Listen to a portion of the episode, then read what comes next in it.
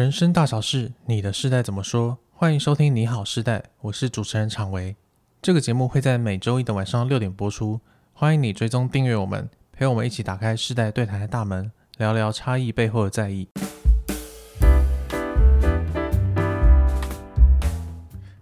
Hello，大家好，我是常维，今天要来跟大家聊一个话题，是生小孩。嗯，生小孩不知道对大家来讲会不会是一件很遥远的事情呢？因为对我来讲有点遥远，但是。我的同才或是我的一些同学们，他们现在也有开始在计划生小孩了，所以我今天就想要来跟大家聊一下生小孩到底要不要生呢？嗯，那今天的语坛人有两位，嗯、应该是大家很想念的两个组合，很想念。对，第一个是嘉颖老师，Hello，大家好，我是嘉丽。然后第二个是轩宁，Hello，大家好，我是轩宁。我们现在要放那个 Jingle 吗？心理小学堂上课喽！上课应该叫陈秋草文念才对啊。没有，他是年纪最小的那个。太尴尬了吧？好，呃，其实。那个上课的声音就是轩宁的小孩嘛？对，是我女儿录的。对，是轩宁的女女儿。所以其实，在起点文化里面，唯一有当妈妈的人就是轩宁。对，对，对，我是稀有动物。对，我就觉得这一题一定要找轩宁来聊。对对，他今天是那个生小孩的担当，就是有生的那一边，然后我是没有生的那一边。哦，对对对，今天的今天的角色是这样的定位。好，那为什么要聊生小孩这个话题呢？因为我发现，其实现代人在谈论生小孩的时候。他们会考虑到非常多的事情，就是比起以前的人，嗯、呃，以前的人可能会觉得说啊，生小孩就是一个人生必做的事情啊，我如果不做的话，好像呃没有传宗接代，然后没有对、嗯、对得起爸妈等等的。但是现在的人会生小孩，会想到很多事情，例如经济的条件，然后关系的状况，还有他的对他的生命意义是什么，嗯，对，就有非常多的考量。那尤其有一个声音很明显，就是。啊，生小孩之后，我的生活会被剥夺一些自由。嗯，那我这样做的话，是不是会让小孩活得不够好，然后我自己也活得很差呢？对，那我这个时候就会想要来问一下，有小孩的轩宁，对，轩宁那个时候有没有这样的担心呢？有没有这样担心？一定有。嗯，生小孩前有，呃，一定会有社会上的压力。比如说你结了婚，怎么会呃会不会也还没结婚前就问你要不要结婚嘛？结完婚就问你要不要，直接马上问你要不要生小孩？对对对对。然后生完小孩会问你生几个这样子，我觉得一定会有压力啦。嗯。那任何我觉得生小孩这件事不是只有生出来的事情。哦。那你那时候怎么决定要生小孩的？哦，我这时候我真的还蛮感谢常威的。如果你当时没有问我这个问题，我真的没有去细想，哦，没有想过。你想说你讲快一点，你为什么生小孩要感谢他？我没有细想。好了，我们真的没有去细想。哎，我当初为什么会想要生这件事情？嗯，因为上一次我记得我在敲门有去聊，那个是生完之后，嗯，我去聊生完，嗯，但我没有去想过，哎，对，在生之前我到底为什么要生？那我回想到那时候，因为如果现在人问我，我第一时间我会很快的就说不要生啊，生很累。他现在都劝退，然后自己生完才劝退。但我觉得生与不生真的不是每个案讨论，但生或不生对于我自己来讲，我就是我知道我自己喜欢小孩，我很爱小孩。嗯，在还没有结婚前，在我觉得。在很小的时候，我就觉得我自己是爱小孩的了。从小就觉得自己可以当妈妈这件事情，对，我也想当妈妈。嗯，在我小时候就有一个妈妈的样子出来，我想要去当那个东西。哦，对，嗯。那我也会跟我先生去讨论啊，哦、呃，他喜不喜欢小孩啊？那就是，那你先生是喜欢的吗？呃，我觉得当了爸爸，哎、欸，爸爸。一开始说喜不喜欢，我觉得不太准，嗯、就是要真的等着真的经历过了，嗯，才会比较准。那回头我现在来看他，他是喜欢的。哦，对，okay, 所以是交往期间就有先讨论讨论这个，对啊，你要不要生小孩？啊？如果你不生小孩、哦、啊，我一生要生小孩啊，我们为什么要走下去？哦？所以我前面都有先确认一下哦，我想要去的方向是你也会想要去，所以他那个时候是觉得可以有的，对他也是可以有的，哦、还是因为他得有。也都有啦，因为他是独子。欸、可是喜欢小孩跟可以跟小孩相处，这是两回事。那当时候你是怎么确认说自己还是不但喜欢小孩，而且可以照顾小孩跟小孩相处的？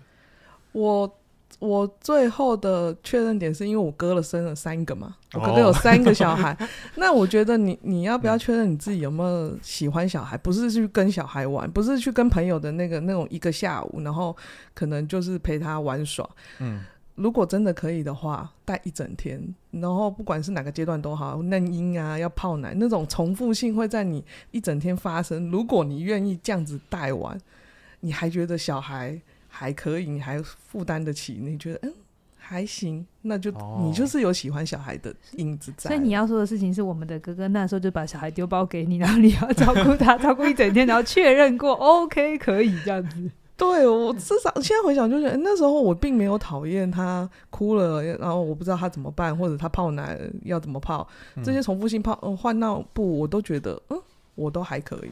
哦，就是你在带小孩的这些。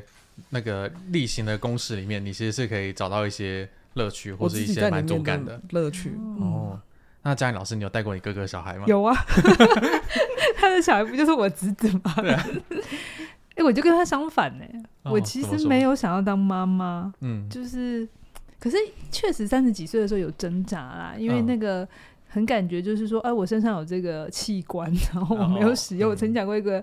例的一个比喻，oh. 我说那种女女人有子宫可以生小孩，好像是老天爷给你一个苦碰，然后这个苦碰你可以兑现跟不兑现，可是你没有兑现的时候，你就觉得诶，也怕剩这样子哦，oh. 对，就就你有那种心情嘛。Oh. 我现在有一个一百块折价券，然后被被它用掉的时候，就觉得嗯，我是不是在浪费钱的感觉？Oh. 可是其实没有啊，从头到尾就不是这件事情。嗯嗯，那我觉得是。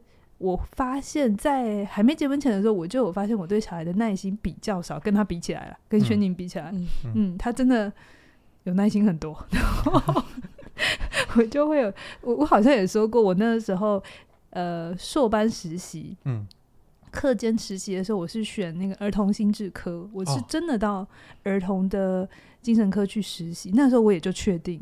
我真的没有喜欢做 儿童的个案，对，然后那可是回到自己的婚姻状况的时候，还是有长辈压力啦。哦，对，当时的夫丈夫是 是凯宇嘛，他也是独子，所以会有这个挣扎。但我也就跟他聊，就是聊说我们对这件事情的看法。我没有尝试过，但后来没有很顺利的时候，我们也没有想要再更积极的原因是他也没有那么喜欢小孩。嗯，哦，对，所以很。明显啊，真的很明显，嗯嗯、就是伴侣之间其实有共识。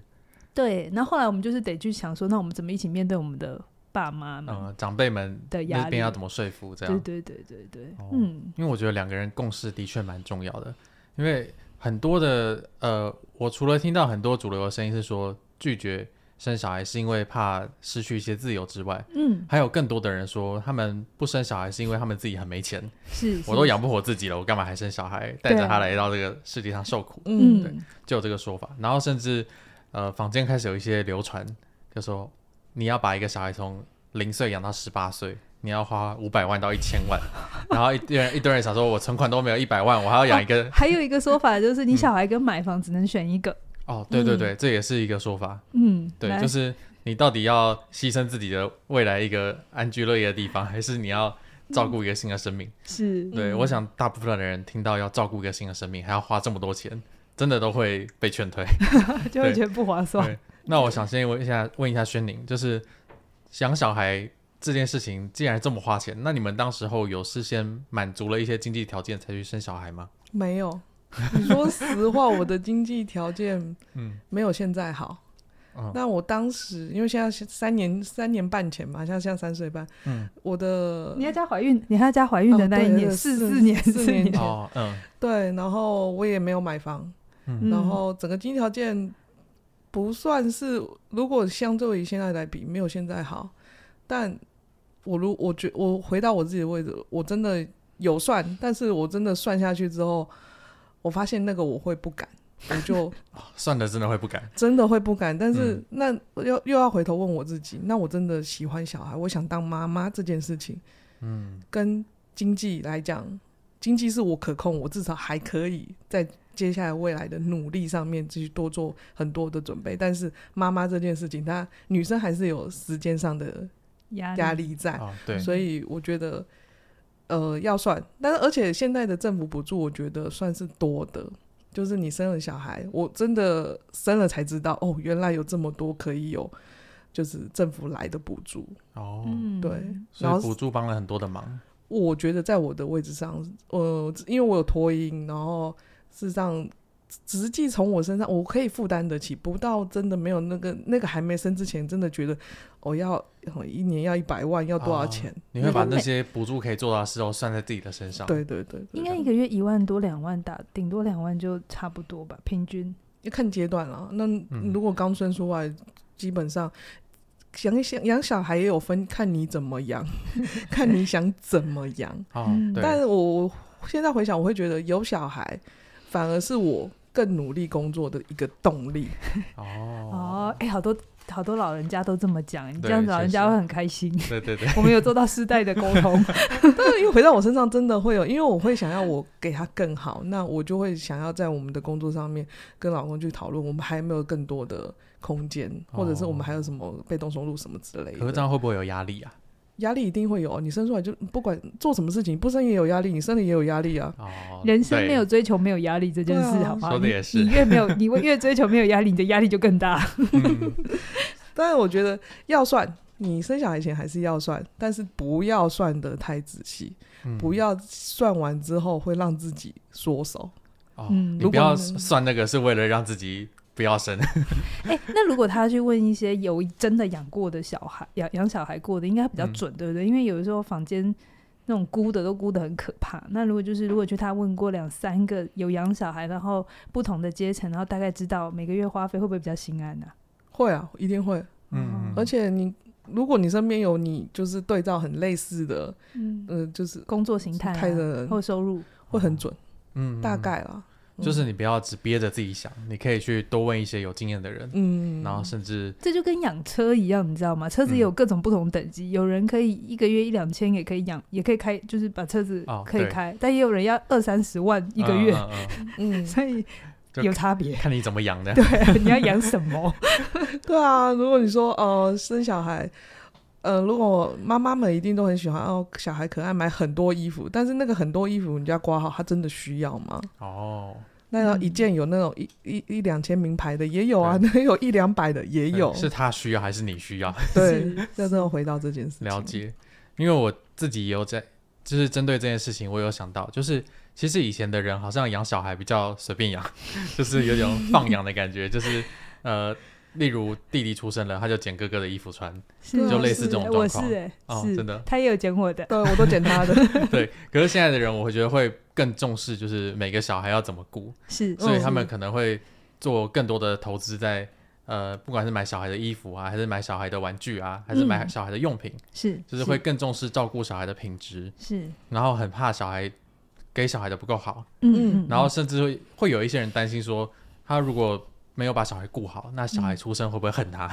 嗯、会不会觉得说你没有经过我的同意就把我带到这个世界上，我我觉得很受伤之类的。对，那我想问一下，你们会怎么看待这样的改变呢？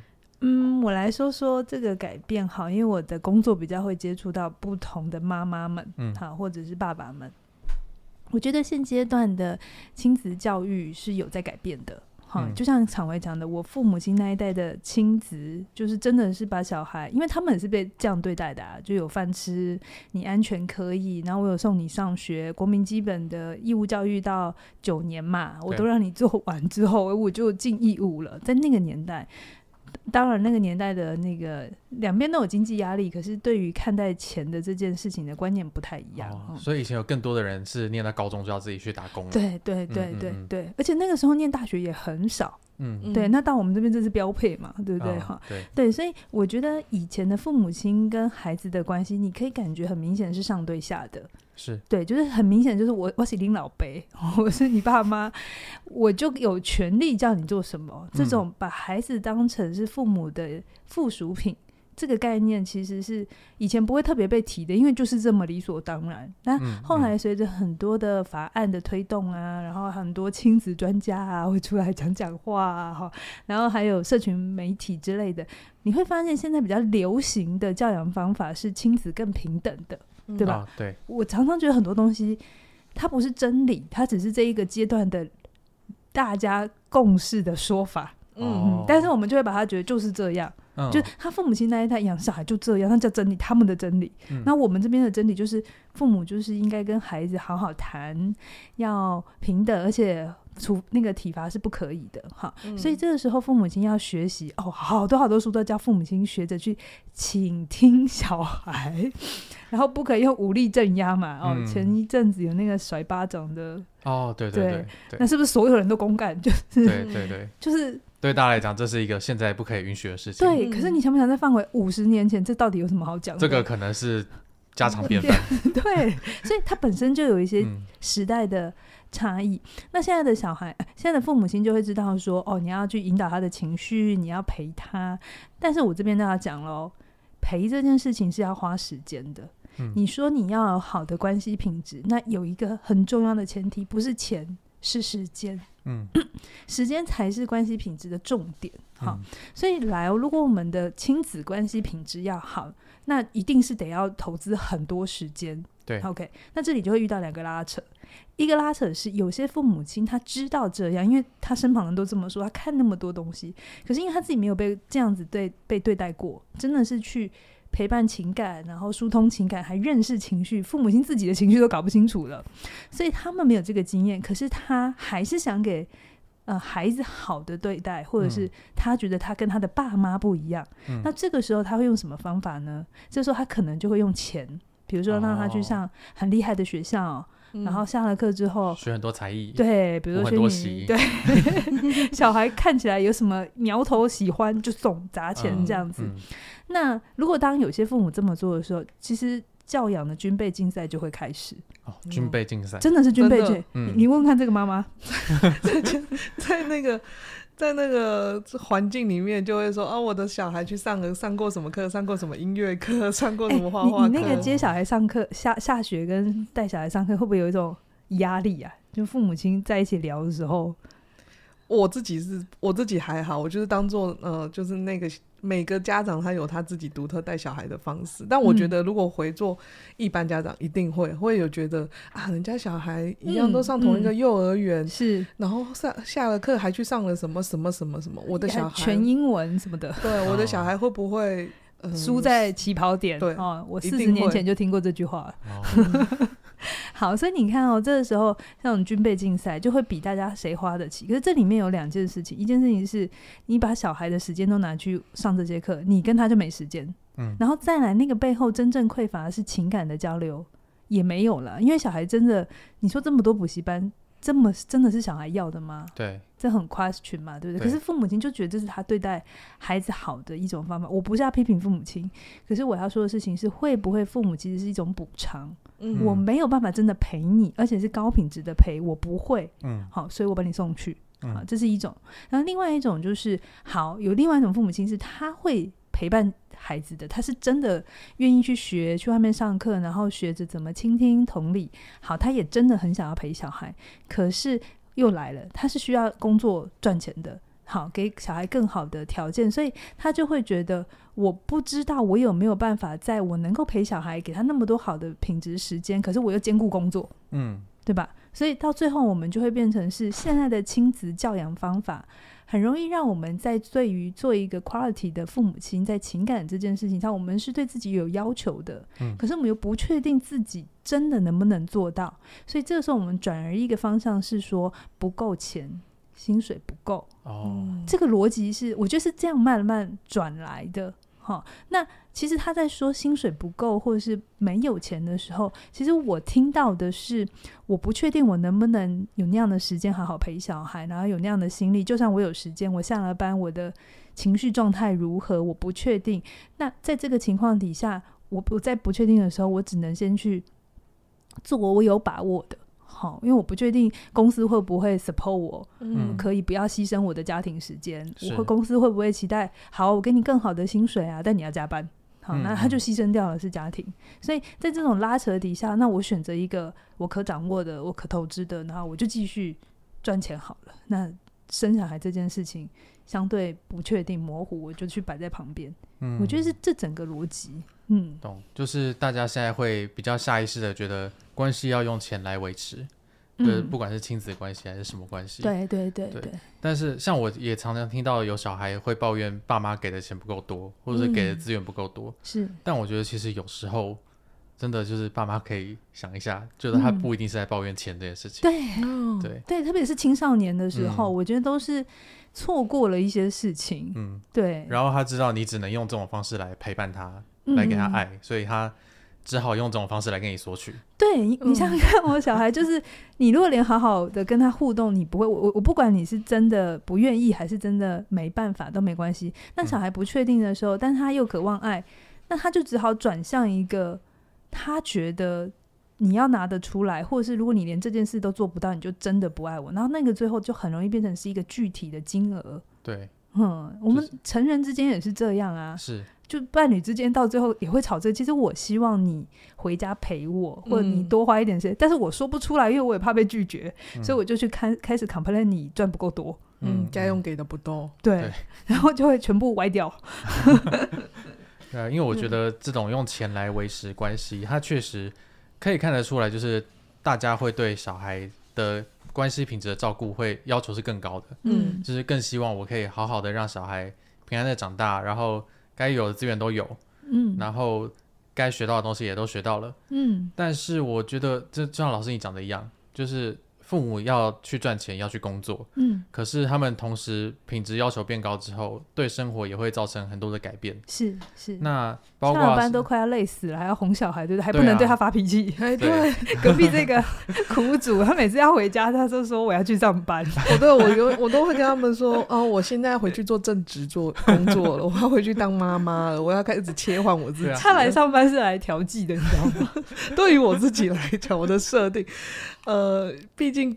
当新手妈妈真的什么都不会，回去的挑战事实上比工作还无法控制，因为你面对的是一个无法控制的人。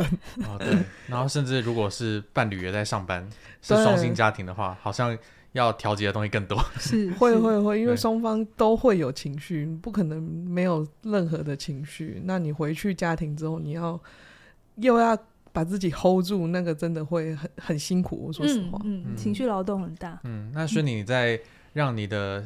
那个女儿就是品质越来越高的同时，你的生活有出现什么样的改变吗？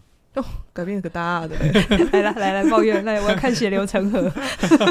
你说女人女生生了呃怀了孕之后生了小孩，呃，某方面对于我来讲了，我会放弃晚上的聚会，姐妹的聚会，闺蜜，哦，就是不管晚上还是假日。都会，以前有跑趴是不是？就以前可能可以哦，跟老公说一下哦，我说我今天要晚上去聚餐哦，喝个酒，我不会太早回来哦。嗯、但现在真的那个真的不是他限制我，但我自己会有一种，我还是早点回家好了，嗯、我还是会想回家看一下他，嗯、然后酒哎就算了，没关 系。对，这是一定会牺牲的。那在教养上面，一定因为有另外一半，也会有很大的冲突。会有很大的牺牲，你就是两个人还没生小孩前就还好，只要处理两个人。但是当第三个人的出来的时候，你就会开始，我有我的坚持，他有他的坚持，哦、那我们中间要很大很大很多很多的磨合、讨论、争吵，然后取得平衡。嗯，但你们其实都都是为了那个小孩好。对。但是但是因为可能一些原生家庭或是一些。性别的一些视角的差异，会，所以会有一些冲突。对啊，像那比方说什么样的冲突？比方说，男生就真的比较在还没有小孩会叫爸爸以前，他的照顾功能比较少一点点。我在想，他会不认得那是他的小孩吗？就是，就明明长得那么像。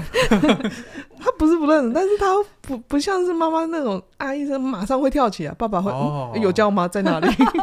小孩在哪里？然后或者是呃，他真的没有怀胎十个月，我觉得他那个在男生的。身上是吃力的，还要慢慢的、慢慢的去体会。哦，是有一个毛的小孩，也不是毛，一个小孩子慢慢的总会走，然后会叫他，然后会需要他。哦，我觉得那个十个月是不是他比较感觉是他在照顾他太太？但是太太其实怀孕的时候已经是觉得她在照顾她的小孩了。对，没错。然后那十个月过去之后，她才说：“哎、欸，怎么多了一个小孩，终于要照顾了。”可是太太其实已经那十个月都有在在在准备做这件事情了。对对对对对，双、哦、方都在准备，只是时间差不太一样。然后男生社会给男生的一些刻板印象，就是你就出去工作，嗯、工作就好，然后你带小孩这件事，好像隐形的会觉得比较是女生的责任。嗯，但现在有好很多很多了，现在也会很强调。就是爸爸要参与所有的活动，嗯嗯，要一起分担家务，一起照顾小孩这件事情。对啊，总总不能我在泡奶的时候你在旁边划手机吧？我会爆炸啊。那刚刚听起来比较像是负面的改变，那有什么正面的改变吗？正面的改变，我觉得当你一个小孩生出来之后。那个，你从他慢慢的从什么都不会到学会一件事情，学会翻身，学会爬，学会走，学呃学会吃东西，吃得很好，吃得乱七八糟。那个东西一个很全然的一个生命相信你，嗯、然后你也相信他可以，然后就慢慢，然后叫你妈妈哦哦，原来都是真的。嗯，对，我觉得有一种见证的感觉啦。不要说她是妈妈，我是旁边的阿姨。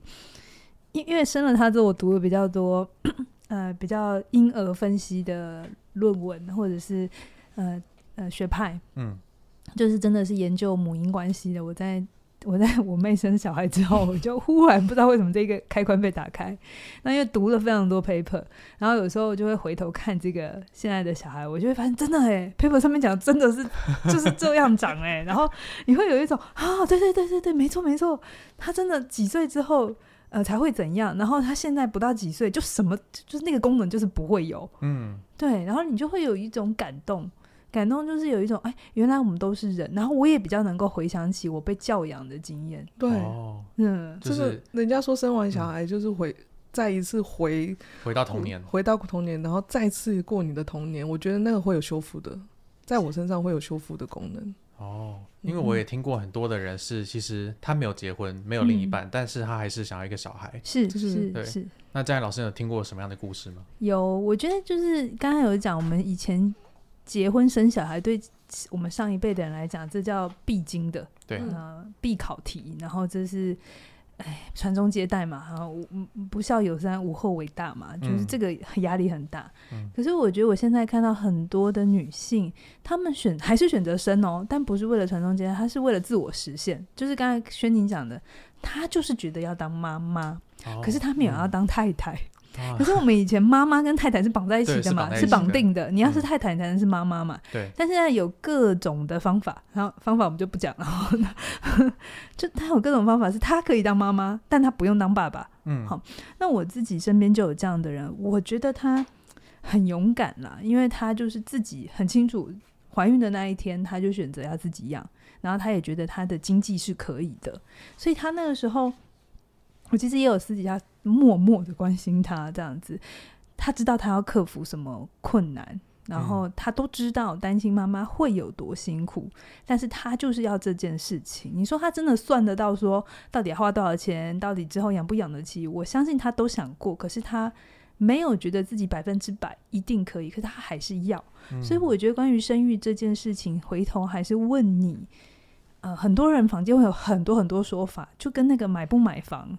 有没有有一一派是赞成买，一派是赞成租，对然后都会有各种说法，然后一派会赞成生，一派会赞成不生。嗯、我觉得如果你现在在这个议题上很困扰的话，我先建议你不要一直看别人的比较，因为他有的资源跟你是不一样，然后他也不是你，所以你回头来问说，关于孩子这件事情，你有多少的实际经验？就刚才轩宁有讲的嘛，嗯、他就真的去带小孩，而且我哥的小孩。有时候丢包也不止一天呐、啊，哎、欸，我是不是爆料他？就总之有比较多真实的互动。嗯，我觉得如果你有这样的机会的话，帮自己去创造跟争取，你比较好去检核你是不是真正喜欢这件事情，而且对这件事情有渴望。如果有渴望的话，你会比较愿意去克服那中间的困难，嗯、而且那里面有危险也不是不好，危险其实是为了让我们去去警惕。我有没有想过后果？我知不知道这后面会发生什么事？如果想过了，那你就还是去。我觉得人生就这么一次嘛，就像轩宁讲，你怎么养都可以呀、啊。到现在还是有人就随便养也行啊，也不会怎样，反国家不会把他抓去管，就没有人规定一定要怎么养。那像我自己，就是我我其实有做过这么完整的厘清的，我是有花个两三年的时间，我去认真思考这一题。嗯，我会不会后悔我？我是现在一时冲动呢，还是怎样的哈？嗯，我到最后觉得，我承认我真的没这么爱，嗯、而且我也得勇敢承认。你就其实生要勇气，不生也要勇气、嗯，是因为你有很多社会的眼光会投过来。对，而且他们会说，你都这种材料，你都这种资质了，你还不生小孩，嗯、那这个谁敢生啊？对对对对对对对。然后这个国家。嗯为什么就有一些种族的会把国安的危机套到你身上？所以我觉得我我只是清楚哦，那后面的代价我可能不会那么喜欢。嗯，嗯，可是我觉得还有一件事情是，其实生小孩就是我我听过一个说法啦，对我们每个人都有创作的欲望。那有一些人在他的工作上可以创作，就像我，我我虽然没有生，可是我我常常也觉得我这我每个作品跟生小孩没有差别哈，嗯嗯、而且生出来也还是要养他。可是对有一些人来讲，生一个孩子，其实就跟那个创作的过程是一样的。嗯、你需要准备，你需要培养，你需要陪伴，你需要花很多时间在那个状态上。嗯、所以我觉得他会满足一些人在连接的需求，在于此生为人的价值感跟意义感，他其实是会照顾得到的。所以我没有觉得他是那么纯粹的经济问题。嗯嗯嗯，好。那我想问一下宣宁，就是。嗯以你自己的经验来看，你现在会怎么鼓励那些正在计划说或是正在犹豫要不要生小孩的伴侣，或是或是妈妈呢？怎么鼓励哦？嗯。做好心理准备，但不要做到完全准备，这样是不是没有鼓励？就是要做好准备，但不用准备到最完美这样子。对啊，嗯，因为我自己的例子啊，因为当时我结婚两个月，就突然发现，嗯，意外怀孕了，我还没有处理完，我还没有进入婚姻的那种。呃，甜蜜时光，我就立刻立马进入，这叫入门喜耶。对，那长辈来还很好，但是对啊，你的长辈多开心啊！但我觉得你过程中一定会遇到很多的挑战。嗯、那我比较幸运，我的长辈我有后援，然后我真的没有太大的什么婆媳问题啊。但在关系里面，那就会变成，我觉得头到现在，我们都还是很容易在关系里只剩下聊小孩这件事情。哦，是因为。我都累了，但是在我们的排序里面，小孩还是最重要的。所以，我们聊完小孩之后，两个人都累，两个人也都累了。那真的会有一些牺牲，我说的是牺牲，但是会慢慢的越来越好，越来越好的。那在过程中，就是会你会有很多很多的挑战。人家很，我我永远记得我第一个被问到的问题就是：妈妈，你要喂他喝哪一种奶粉？我是想，哦，这个问题也要做功课哦。对，原来这是一个问题。原来这是个问哦，哦，我不知道哎。然后你就开始好多好多，我会不会给错不正确的，哦、或者是我没有给到他最好的？嗯，那个当下就是你要去经验他，然后你会越来越知道怎么去做妈妈，或者是怎么去做爸爸。嗯，对嗯。那当发生一些社会案件的时候，你会不会很紧张啊？比如说前一阵子的那个哦。幼儿园对喂喂毒啊，或者幼儿园的虐待啊，我觉得一定会。你说不可能不影响你。他回来那一阵子，我就会心想：哎、欸，我多问你，老师有没有怎么样？老师会对你怎样？有没有给你喝奇怪的东西？对，洪水啊，对啊。然后你都托婴很多那个虐，就因为他们没有语言能力啊，什么虐打啊，或者是什么，你都会有，你一定会有很多很多担心，嗯、但。我还是要回头问我自己，这么多担心，那我到底有没有想要当妈妈？真的，我我我想要告诉大家，你不管做哪个选择，其实烦恼不会停止。只有陈奕迅讲的，烦恼会自己解决烦恼，接下一个烦恼就会出来。所以我真心觉得没有真的最完美的选择，但是有一件事情是要提醒大家的啦，因为这也是。呃，研究报告有发现的，就是呃，结婚之后的头胎，头胎大概、就是、第一胎，对呃对，投 胎，投胎，投胎再再来一次，第一胎，第一胎的前两三年，嗯，就是你第一个小孩的他三岁前，哎、欸，你过了，你过了，然后是离婚的高峰哦，真的哦，对，对吧？你有没有想过那段时间很想杀了对方？这就是真的很想。到底为什么要做这个决定？因为一直回回，我干嘛这样子啊？我明明有好的日子可以过。哦欸、可是很多人会觉得说，生小孩可以修复感情、修复关系。no no no no no no，这真的是偏，就是千万不要带着这个期待哦，这不可能。因为所有的研究都发现，如果你们的感情本来是很好，一百分，一百分已经满分了哈。你生完第一胎的前三年，你们的关系品质会降到四十分。不及格，哇，真的很伤。那如果你本来已经是不及格，那是见底了，所以离婚会是高峰。在、嗯、我昨天好像听一篇说，现在的离婚，哎、欸，一年有五六万对嘛？哦，这没有什么了不起。但除了中年离婚之后啊，初婚就就离婚的。好像不到八岁，哎、欸，不到八年，婚龄不到八年，嗯，婚龄不到八年意味着这个小孩差不多也才五六岁，哦，嗯，所以你会去看幼儿园，有非常多单亲的孩子，在现在这个阶段，嗯，嗯，所以迷失就，嗯，这真的，如果你们感情已经不好。千万不要生，嗯，对，不要相信大人说他生了就会负责任，不要觉得说生了就会一起努力，其实是 没有一起努力再生，而且特别是女生，因为生很多时候是女生要生嘛，女生比较有感，对，对会想要用生小孩挽留男生，男生有可能会在他生出来的那一刻感动一下，哦、流个两滴眼泪，嗯，但是开始要照顾之后，你们的爱情就是毁了，而且你要记得，女生要记得，亲爱的女生，你要的是爱情，不是亲情，好不好？你有了小孩之后，就像刚才讲的，你们会全部变成那个小孩，只剩下亲情，嗯、你们的爱情根本没有时间去照顾，嗯，没有。所以，如果你们本身就没有爱情，那我会觉得生小孩这个风险性会蛮大的，而且对这个小孩也不好。对，是，嗯，对对。但如果如果你撇除这个，你们感情是真的好的，然后你们真的也愿意一起努力，只是因为养小孩真的太累，啊、对。那我要跟你们说。养小孩的挫折不是你们很差，是你们很累。嗯，对，因为很多时候会很挫折的时候，就就会怪隔壁的那个队友嘛。对啊，你怎么不帮我？对，对你真的是猪哎、欸，就是 就是这种，这时候其实是很挫折，可是那个挫折是很累。那我会觉得，呃，有的时候如果你还带着一些。生小孩前的一些要求跟标准，就是每一件事情都要做好，工作要很棒，然后带小孩还要很棒，那你就很容易对自己感觉到失望，嗯，因为你时间变少了，可是你却标准没有降。那就会变得很辛苦。我觉得这个时候不是要求自己说我要更努力，然后更有意志力，然后谁家的妈妈都怎样？你确定吗？哈、哦，千万不要看那个就是社群上面大家光鲜亮丽的那一面。No no no no，千万不要看别人晒小孩，觉得好像可以那样，你会很挫折。然后千万不要一直看一些亲子的文章，对，不是有个说说的，就你养个天使宝，谁都是亲子专家吗？对不对？哦、对，嗯、所以。因为他的他的样本实在太少哈，嗯、对，所以我觉得停下来，如果你真的很累的时候，停下来重新思考，这里面有没有什么我可以先放掉的，等到有力气再来做。比如说那个近藤麻里惠，他不是就说他放弃断舍离吗？哦，对，虽然他断断舍离之后的放弃的标准还是比我们高了。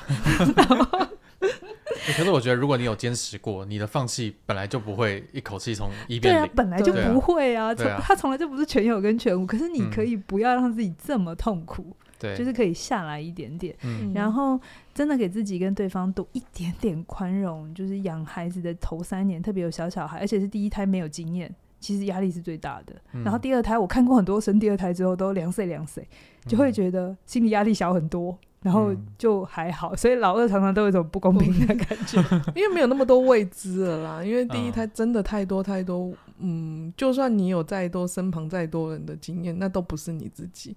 就是门关起来了，天黑了，他在哭什么，你已经不能真的不知道，就没有人可以问，没有人。而且第一胎很容易把小孩送去急诊室，对不对？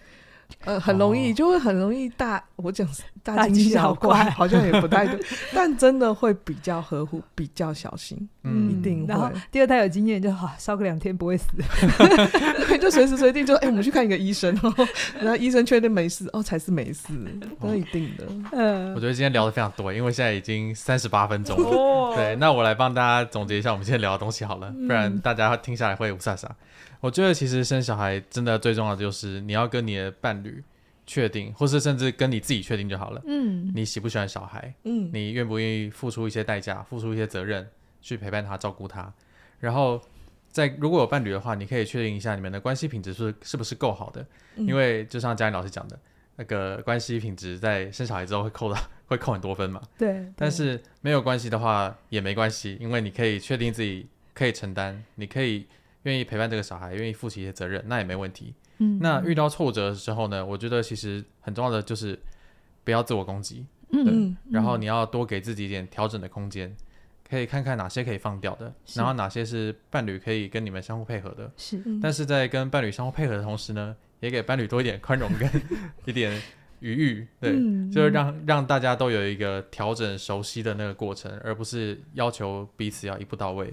只要你你希望彼此可以沟通的更顺畅，那就很欢迎你们加入现在的最新线上课程。嗯、我们再来一次，是这门课程呢是。伴侣治疗师黄以白老师他开设的一门课程，是那内容主要是在谈论说伴侣之间他们沟通的习惯、依附的风格，还有一些吵架的时候为什么会越吵越凶，嗯，等等的这些议题，你们要去如何的把自己的需求说清楚，是把自己遇到的困难讲清楚，是对。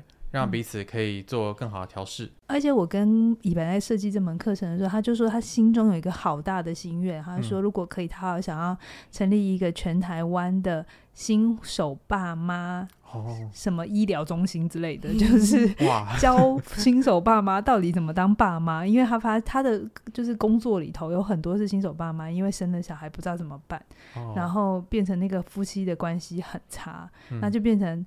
亲子关系也很差，夫妻关系也很差，嗯、小孩也很辛苦，所有人都很辛苦，他看了也很心疼，所以他会说，如果他他自己设计这个课程，是因为他知道他不可能见每一对 couple 嘛，对，所以他就希望说，在大家可能那个问题才刚刚出现，甚至还没，你也还在做准备，但你就有这些好的概念，关于经营关系真正正确的关系的概念进到你的生命里，这真的会对。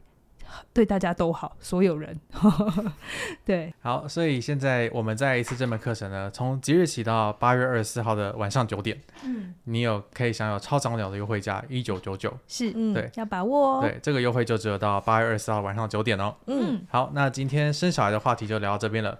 那如果你有任何回馈的话，欢迎在底下留言互动跟我们分享。那就下周一晚上六点见喽，拜拜。拜拜。